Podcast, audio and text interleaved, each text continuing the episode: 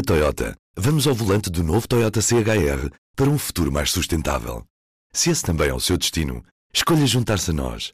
O novo Toyota CHR, para além de híbrido ou híbrido plug-in, incorpora materiais feitos de redes retiradas do mar. Assim, foi pensado para quem escolhe ter um estilo de vida mais ecológico e consciente. Cada escolha conta e escolher o novo Toyota CHR é ir mais além pelo planeta azul. Saiba mais em toyota.pt. Viva! Bem-vindo ao Poder Público, o podcast semanal sobre política. Eu sou a Helena Pereira e comigo está a São José Almeida. Boa tarde. O Luciano Alvarez. Oh, oh, oh, estamos no Natal. e a Sofia Rodrigues. Olá, boa tarde. Esta semana a regionalização voltou à ordem do dia. Parece que vai haver uma regionalização soft, fofinha ou talvez nem isso. E tivemos o esperado debate televisivo entre os três candidatos à liderança do PSD. Finalmente percebemos o que os faz correr, será? Começando pela regionalização, Costa e Marcelo já se entenderam sobre o figurino final? É isso, José Almeida? Como é que vai ser esta regionalização? Eu vou desiludir muito boa gente, mas não vai haver regionalização nenhuma enquanto o Presidente da República for Marcelo Rebelo de Sousa e também enquanto António Costa for Primeiro-Ministro, eh, pelo menos no atual mandato, eh, porque não faz parte do programa eleitoral do PS regionalizar o país. Eu acho que tem havido uma grande confusão, eh, que eu não sei se é só de ignorância das pessoas, se é também, em alguns casos, má fé de alguns políticos, de quererem confundir os critérios e, e, e os assuntos.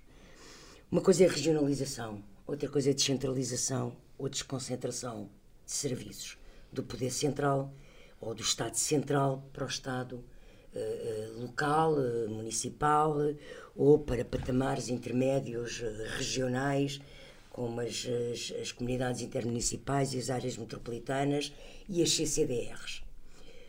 Regionalização tal como a Constituição obriga, além de só poder ser instituída por referendo, portanto, referendar uma lei aprovada pela Assembleia da República, como foi feita em 98, além de ter que ser instituída por referendo, pressupõe o quê? Regionalizar é criar regiões administrativas, segundo a Constituição não são autarquias, são regiões administrativas. São patamares intermédios de poder entre o Estado Central e as autarquias e as comunidades intermunicipais. Portanto, não é isso que está em causa agora, são, não é? Não é isso que isso não pode ser feito agora. E não pode ser feito porquê? Porque isso é um passo que, além de ter que ser feito por referendo, significa, do ponto de vista político e de sistema político, uma transformação radical do sistema político português, criando governos regionais, porque cada região tem um governo com uma Assembleia Regional eleita diretamente pelos eleitores eh, e com um governo que sai dessa Assembleia Regional. Portanto, cria órgãos de poder uh, legitimados democraticamente pelo voto. Portanto, isso é uma não, coisa sim. e isso não então, vai existir. E o que é que Mas há... o, que está em curso, o que está em curso é a descentralização, que teve uma primeira fase que termina em 21 e ainda hoje se soube. Alexandra Ministra Leitão disse numa entrevista à TSF que já mais de metade das autarquias uh, já receberam competências e que 60 já receberam todas as competências. Esse processo termina em 21. E há uma segunda fase, e, e, e esta, esta descentralização é a transferência para a esfera municipal eh, nesta fase uh, para a esfera municipal de competências que eram do Estado Central, por exemplo, uh, a gestão dos auxiliares nas escolas uhum. ou o, cuidado dos edifícios que é património público ou a gestão das polícias a nível municipal, mesmo das polícias que não são municipais, em alguns aspectos. Sim, mas vamos lá. Então agora Pronto. esta segunda mas fase. Há, esta mas só lembrar uma coisa que é, há no governo quem defende a regionalização. Oh, meu caro, ah, no governo Ainda pode hoje, haver. ainda hoje a ministra Ana Brunhosa, que é a ministra da Coesão, Sim. vai dizer que é uma defensora da regionalização. Acho que, pois, que tem todo que o gostava direito. de haver aplicada nesta Sim. legislatura. Oh, oh, Luciano, eu também gostava de ir ao cinema e estou aqui a fazer o podcast e isso aqui tenho que Ah, fazer não um digas texto. isso, não Pronto. digas isso. Mas É gostava uma- de ir é mais uma- ao cinema. é que- É uma muito melhor estar aqui que- na nossa que- o que é que- companhia. O que é que eu quero dizer com isto? Eles gostavam, mas não está no programa do governo, portanto não claro. vale a pena. Pronto, é- é só para, para, para, para acentuar bem. isto, porque isto também não O deixa de ter algum Costa diz que o objetivo dele é a regionalização. Não fez nada para concretizar porque não a meteu no programa, mas pronto. Mas diz que quer também, pronto. Há Então vá, mas vamos lá. que querem, mas Temos a que explicar. descentralização- A descentralização, nesta primeira fase, foi para nível municipal. Sim. Mas agora o que está em causa Agora, é esta segunda fase. uma mudança na é uma- eleição, não é? Das não, CCDRs, é não é só isso. É a segunda fase é uma transferência de competências de serviços regionais à escala regional em torno das CCDRs, porque hoje os serviços regionais nem sequer às vezes os mapas de uns e de outros, eh, consoante os ministérios diferem, portanto é fazer uma coerência de descentralização e desconcentração de serviços a nível regional para CCDRs passarão a ter uma legitimidade democrática indireta, se pode chamar democrática indireta. O que é que isto quer dizer? As CCDRs, as direções, os presidentes e as direções das CCDRs passarão a ser eleitas por um colégio eleitoral composto por todos os autarcas daquela CCDR, das- da- dos municípios Atualmente daquela são CCDR. nomeados pelo governo, São é? nomeados pelo governo. E, portanto, eh, eh, os presidentes de Câmara, os vereadores, os deputados municipais e os presi- presidentes das juntas de freguesia passam a eleger o presidente da CCDR. E essas novas CCDRs irão receber novas competências que têm, por exemplo, a ver coisas importantes como aí sim já as CCDRs, como a gestão dos fundos estruturais. Não é? Que hoje em dia são.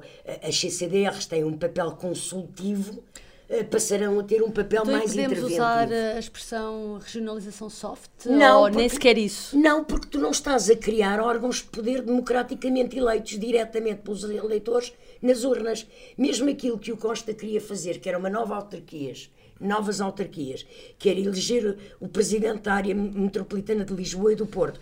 Porquê que é autarquia? Porque são democraticamente eleitas. Não é? e, e- e isso já caiu. Eles já perceberam que não vão fazer. Isso obrigava a uma Também. revisão constitucional? de- Não, não obrigava a nenhuma revisão constitucional. Criar um novo órgão Isto não Não, obrigava? não é criar um novo órgão. Está previsto no artigo 236 da Constituição que sejam criadas nas áreas urbanas autarquias de nível intermunicipal e o artigo 146 estabelece que isso é competência exclusiva, a criação dessas autarquias e de outras de todas, competência exclusiva da Assembleia da República. Mas não é tanto- preciso há uma revisão que- constitucional uma para coisa- nada. Mas, mas ela vai ser falada e vai ser falada muito. O quê? A regionalização. Está bem, mas podem continuar a falar Pode- de uma não, coisa não que está não no existe. programa do governo. Porque Ó, Luciano, eles vamos podem- ter eleições autárquicas e há Sim. muitos autarcas que estão a favor da regionalização. Os autarcas quase todos querem a Ah, pois, regionalização. Pronto. E vamos ter eleições autárquicas. Mas está bem, mas eles podem continuar a falar, é como eu digo, eu posso continuar a dizer que quer ser Presidente da República, por exemplo. Mas é que às vezes água mole em pedra dura. Não podes, ó, Então deixa-me colocar tu aqui- achas que é fazível por algum governo conseguir uma maioria na Assembleia da República para aprovar uma coisa que não está no programa do governo? Não, é difícil. É, difícil, mas não é, é impossível. É Então, e achas que o Presidente da República convoca um referendo? Isso aí, o Presidente da República é outro problema, que já percebemos que o Presidente da República não quer ir por aí. não Tu é? lembra-te que o Dr. Sampaio uma vez recebeu um pedido de convocação de um referendo sobre o aborto e disse: Não, senhora, não convoco, porque é férias de verão e não vamos agora referendar o aborto.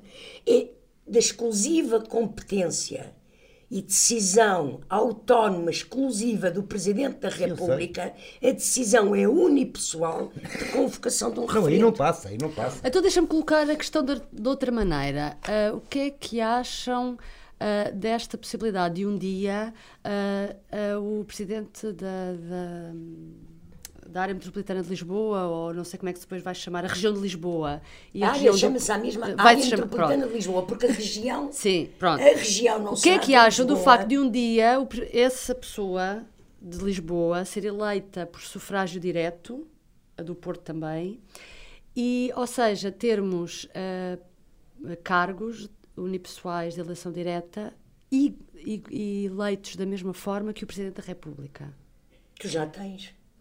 Quais cargos? Mas eles não são eleitos como o Presidente da República. Não, estou a dizer no futuro, uma regionalização. Sim, mas não é só o Presidente As que pessoas é eleito. serão chamadas não, mas não a é votar. Só, já vamos lá ver se.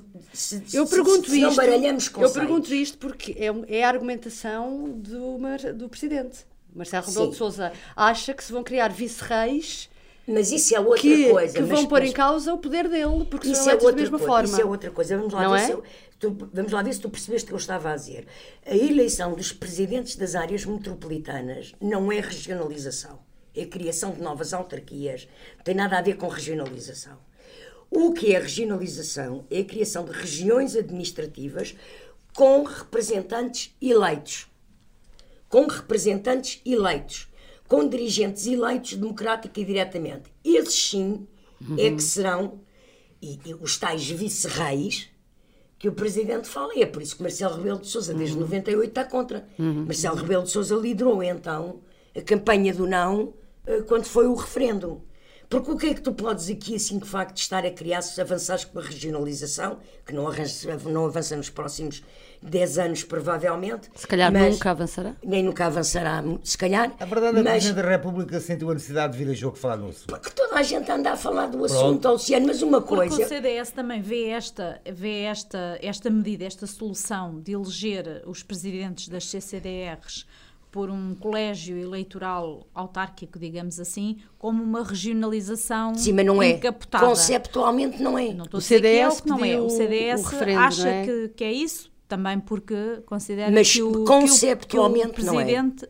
também porque considera que o processo de descentralização está a correr mal e sempre foram uh, contra uh, esta forma de, de, de, descentralização, de descentralização e a forma como está, como está a, a decorrer.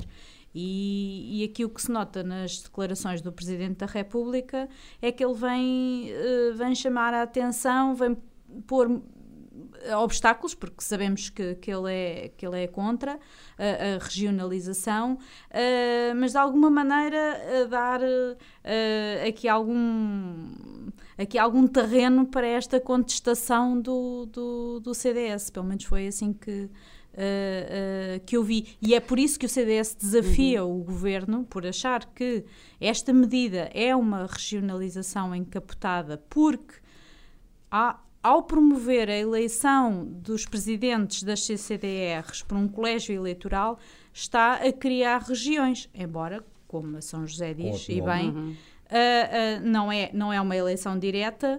Uh, e, e, e, portanto, não tem essa, essa legitimidade de, de, do eleitorado. Nem vai ter poderes.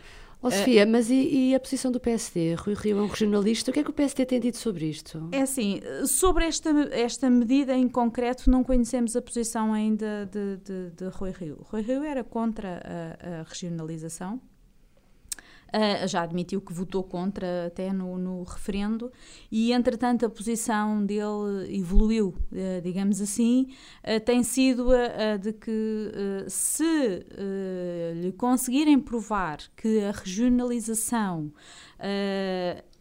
torna os custos do Estado mais baratos que, que, que, e que o Estado é mais eficiente, ele diz que dará o seu aval.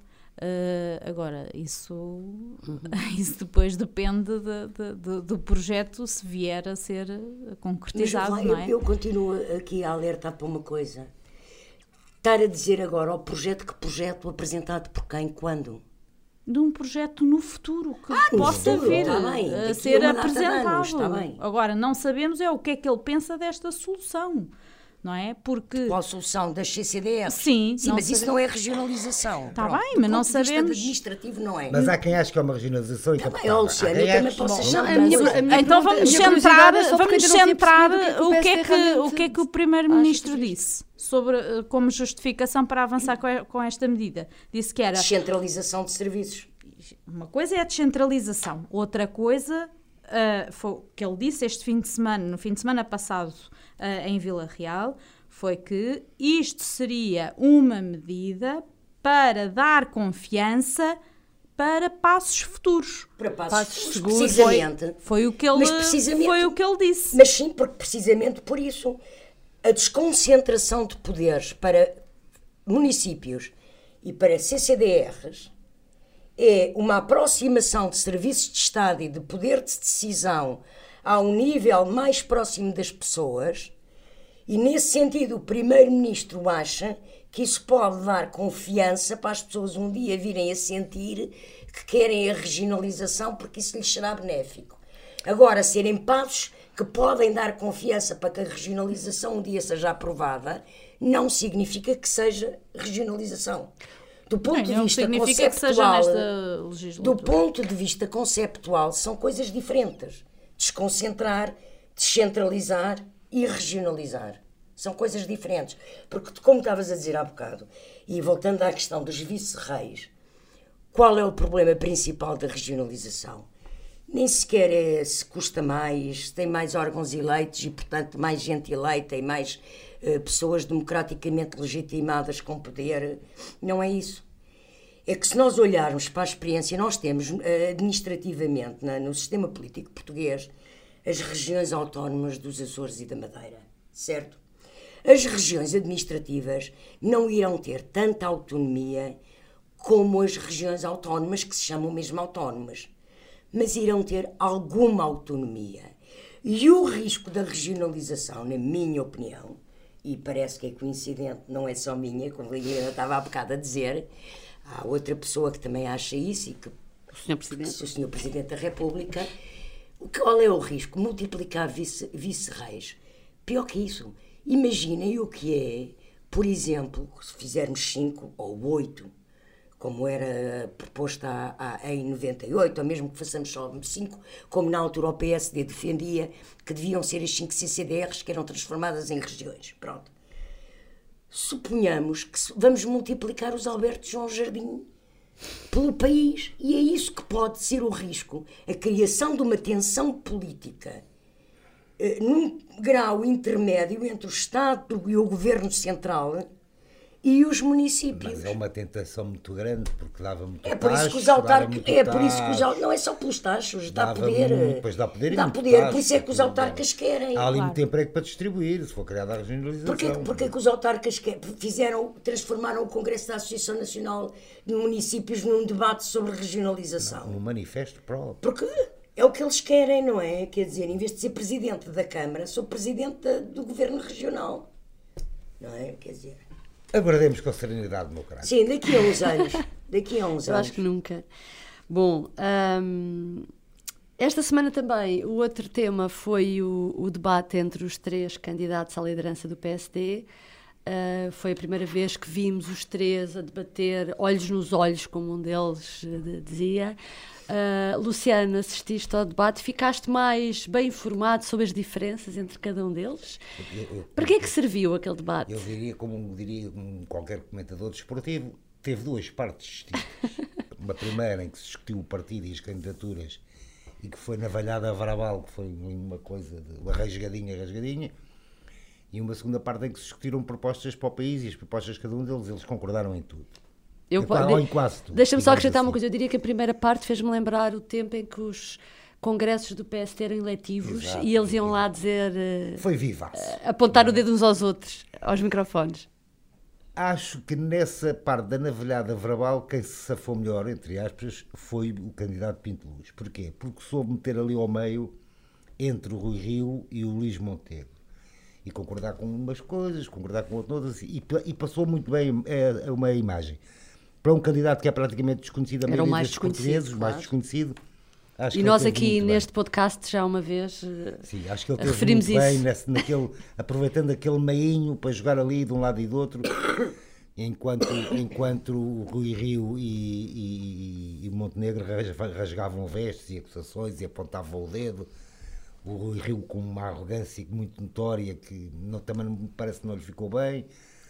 O Montenegro também sempre dedo levantadinho a apontar o dedinho e tal, e a maçonaria por meio, afinal ninguém é da maçonaria, provavelmente não há ninguém que seja da maçonaria, aquilo Estão adormecidos. Pá, tá- devem estar adormecidos, não é? E se, fazermos o, se fizermos o balanço final, acho que quem saiu melhor foi de facto o, a- a- o Pinto Luz. Agora, o que é que serviu para, para me elucidar alguma coisa? Não, não serviu nada. Foi giro, foi. Para quem gosta de peixeirada, foi, foi interessante. Ó Sofia, no- nos debates da, televisivos na pré-campanha eleitoral para as legislativas, Rio foi um bocadinho revelação porque ah, portou-se bem, ganhou alguns debates e pelo menos foi, teve uma prestação melhor do que na campanha. Hum, nós aqui dizemos, dissemos isso muita gente. Ah, e neste debate com os seus opositores internos, ah, esteve assim também? Ele, eh, eh, o Rui Rio é sempre um bocadinho, eh, um, como dizem dentro do, do PSD, um- um- uma lotaria, porque ele pode ser desconcertante e isso pode surpreender os adversários e, e- e ser bom para ele. Um, neste aqui eu acho que ele foi igual a ele próprio. Um, revelou até um bocadinho falta de paciência Desprezo, uh, um para, bocadinho. para E em alguns casos pareceu desprezo mesmo. é, desprezo, É, falta para de paciência aturar para, mal. para, para o debate e para estar ali a discutir eh, aqueles temas. Ahm, acho que Miguel Pinto Luz, por- talvez também por ser o mais eh, desconhecido, eh, Havia mais curiosidade? de Havia mais curiosidade e, e foi uma, uma surpresa, eh, digamos assim, pelo menos para muito do eleitorado do, do, do PSD. Ahm, acho que uh, Rui Rio depois vir dizer que não gostou da primeira parte do debate, que foi, eh, foi, a prima- foi a parte em que houve uma maior troca de, de acusações, onde houve maior tensão eh, sobre os resultados eh, eleitorais das legislativas e das, e das europeias, da derrota. E sobre os resultados todos aqui das eleições, é que todos eles já participaram, aquilo veio tudo a jogo. E Veio, veio tudo, veio tudo a jogo, isso também sobre a, a- parte da, da maçonaria. De facto, como dizia o Luciano, na parte interna, portanto, nas questões internas, eles dividiram-se mais, até sobre, digamos, sobre estratégia, sobretudo entre Rui Rio e Montenegro, depois na visão que têm para o país. eh, aproximaram-se.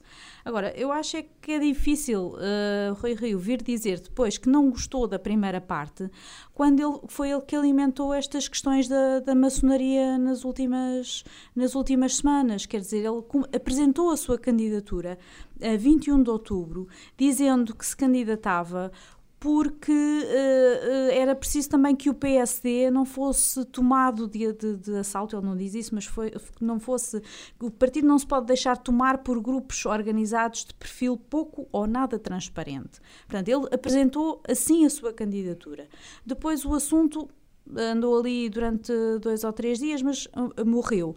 E foi no fim de semana, no sábado, uh, que Paulo Mota Pinto, uh, que é um dos seus grandes apoiantes e é presidente do Conselho Nacional, veio dizer que, de facto, uh, veio falar na maçonaria e Rui Rio, a dois dias do debate, sim, disse sim, confirmou que se referia à maçonaria. Portanto, ele alimentou esta, esta questão mesmo para ela ser colocada no, no, no debate. Portanto, eh, depois, se calhar, não gostou do que viu, eh, talvez, mas eh, acho que revelou um bocadinho de. de arrogância, eh, mas isso é o que ele também, enfim, é, é- é ele próprio, é a forma dele estar. Ele não tem feito muita campanha interna como, como Isso é candidato. estranho? Isso... É estranho dentro que é que do revela? partido, causa alguma estranheza. O argumento eh, que os apoiantes dele e que ele tem, enfim, apresentado é que já fez recentemente duas voltas pelo país, uma nas europeias, outra nas legislativas. Só que aqui o, público- o público-alvo, digamos, é diferente. Aqui ele iria falar para os militantes, como tem estado a fazer os outros candidatos. Os outros dois candidatos têm estado Uhum. Estão a, no terreno a fazer estão no terreno a fazer sessões com os militantes quase diárias. e Rui Rio tem, eh, enfim, tem, -se, tem feito muito menos, eh, eh, não, não se percebe muito bem porquê. Depois acho que ele, naquela questão, quando ele tentou uh, dizer que Montenegro também tinha perdido eleições e Pinteluz também, enquanto líder da Distrital de, de, Lisboa, em que foram umas autárquicas de facto não correram para o PSD, eh, não correram bem para o Esse PSD. momento foi um bocado estranho. Ele era líder do PSD e apontou o dedo ao presidente da Distrital de Lisboa. Não, ele ainda não era líder do PSD. Quem era era, ah, era Pedro Passos sim, Coelho, sim. mas apontou-lhe vários mais uh, maus uh, no distrito de Lisboa, em conselhos que manifestamente são difíceis para, para o PSD, toda a gente, toda a gente sabe. Aí uh, é, é, é, Rui Rio a ser ele próprio, porque é Rui Rio a, a criticar uh, autarcas que foram candidatos, autarcas do PSD, foram candidatos em condições uh, difíceis e, portanto, uh, não sei se, lhe vai valer muitos, muitos votos. Ter, pode ter irritado uh, muita gente. Nas, nas próximas e, mas eleições. candidatos na, na, área de Lisboa avançaram mesmo sem vontade, mas Exatamente. para dar o rosto pelo partido. Exatamente, exatamente. E sobre esta questão das, das, das eleições diretas para presidente do PSD, só eu, eu, eu, a minha preocupação e aquilo que eu acho que é importante que, que que surge rapidamente é os candidatos apresentarem as moções. Eu não estou tão preocupada se eles andam na volta da carne assada lá com os militantes ou se não andam a cacicar votos com os militantes, fazer a campanha interna. Isso cada um sabe de si, faz a campanha que quiser. Se Rio acha que não precisa, não faz. Um, agora, o que eu acho é que há uma tendência, e é isso que eu sinto no PSD que me preocupa, há uma tendência de debitar uh, propostas avulsas sobre impostos, sobre educação, sobre isto, sobre aquilo, mas sem uma visão global de um projeto, de um programa político para o país alternativo ao que é a governação de António Costa. Isso é que eu não vejo. Portanto, eu são mais generalidades. Desejo, não é? eu não são generalidades, são coisas uh, pequeninas que servem para quê? Por exemplo, para que é que serve baixar os impostos? Para quê? Com que fim? E o que é que tu tens que fazer para poder baixar impostos? Mas Quer é, dizer, assim, tem... é assim em todos os partidos. É são propostas, não, não é. são não, propostas avulsas. Se tu olhas para o Costa, o tá Costa tá tem as coisas muito organizadinhas. Tá bem, não há uma visão de, de conjunto. Talvez percebamos isso com as moções. De generalidades. Estou Sim. a falar de um projeto articulado para o país. E isso eu estou à espera que as moções o tragam. Não é? Porque é nas moções que isso se espelha. Essa ideia de país onde se quer ir, o caminho. Eh, eu lembro, por exemplo, Passos Coelho, quando foi eleito líder do PSD, não estou a falar de outros partidos, estou a falar do PSD. Passos Coelho, antes de ganhar o Congresso e de apresentar a sua moção de estratégia ao Congresso, quando ganhou finalmente, em 2010, creio eu, se não estou enganada nas datas, ou 9, 10, 10, 10. 10 uh, Passos Coelho fez questão de publicar um livro que se chamava Mudar, cujo primeiro capítulo era Ideias para uma Revisão Constitucional. E depois ia por ali, tá, tá, tá, tá, tá, com um projeto político coerente. Transformou isso na moção. Portanto, isto uhum, é, uhum. Uh, Costa fez a agenda para a década. Mas foi por isso que o Costa ganhou eleições no PS ou que o Passos Coelho ganhou eleições no PSD?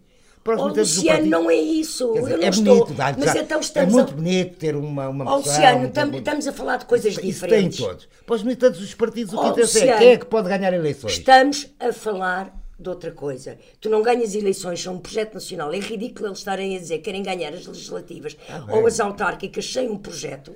Eu acho e que é não muito, tens, muito bem. e estás a falar de duas coisas diferentes. O meu nível de exigência dos para os políticos e o, o nível de exigência que eu acho que os cidadãos têm que ter com os políticos é eles terem projetos para o país, não é andarem a fazer contas de mercearia de quantos militantes tu, votam ou não votam. Mas tu não pertences, não és militante de nenhum partido e como jornalista escrutinas os partidos políticos. Não, mas eu como cidadã tenho que ter exigência. como cidadã também tens exigências. Mas depois a maioria dos militantes do partido é quem é que ganha eleições? Quem é que destes três... Sim, também, mas elegem um líder do partido e depois nunca mais ganham as eleições tá bem, legislativas. Mas contar no papel, para eles não conta nada. Isso, Ai, não conta, então não dizem todos que querem ganhar é, as legislativas. É muito importante, cada um apresenta as suas ideias às isto muito importante. Mas para os militantes, o quanto é quem pode ganhar eleições. E é por isso E é que como é que ganha as eleições? E é por isso é que eles andam na volta do que tu chamas da carne assada, porque sabem E que no aí é, debate- que é, é a pesca à linha do voto. Mas ouve lá, mas que, qual- que garantias é que o que é que o Rui Rio mostrou até hoje ao Pinto Luz, ao, ao Montenegro,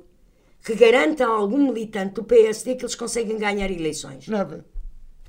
Pronto. A convicção Mas com que o Luís. Montenegro diz que é melhor que o Costa.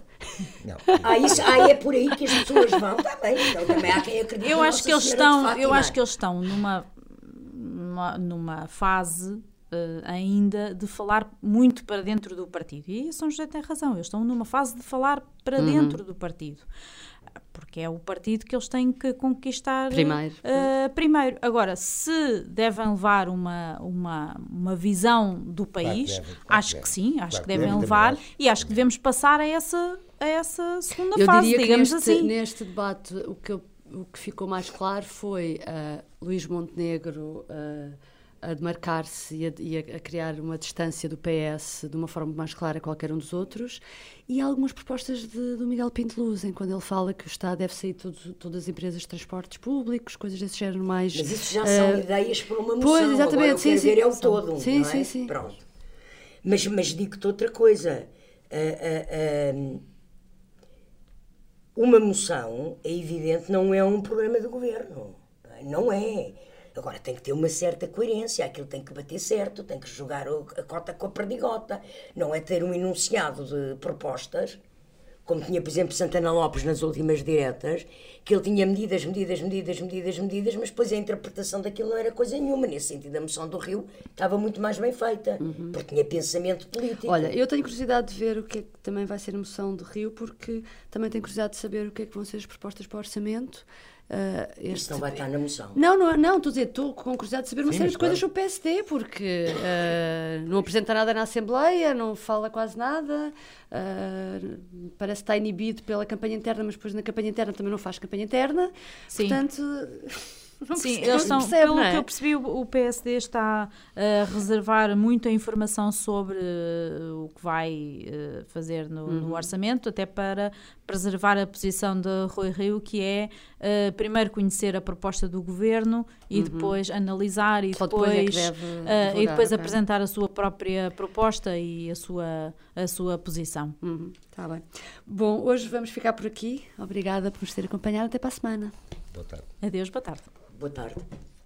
O público fica no ouvido. Na Toyota, vamos ao volante do novo Toyota CHR para um futuro mais sustentável. Se esse também é o seu destino, escolha juntar-se a nós. O novo Toyota CHR, para além de híbrido ou híbrido plug-in, incorpora materiais feitos de redes retiradas do mar. Assim, foi pensado para quem escolhe ter um estilo de vida mais ecológico e consciente. Cada escolha conta e escolher o novo Toyota CHR é ir mais além pelo planeta azul. Saiba mais em toyota.pt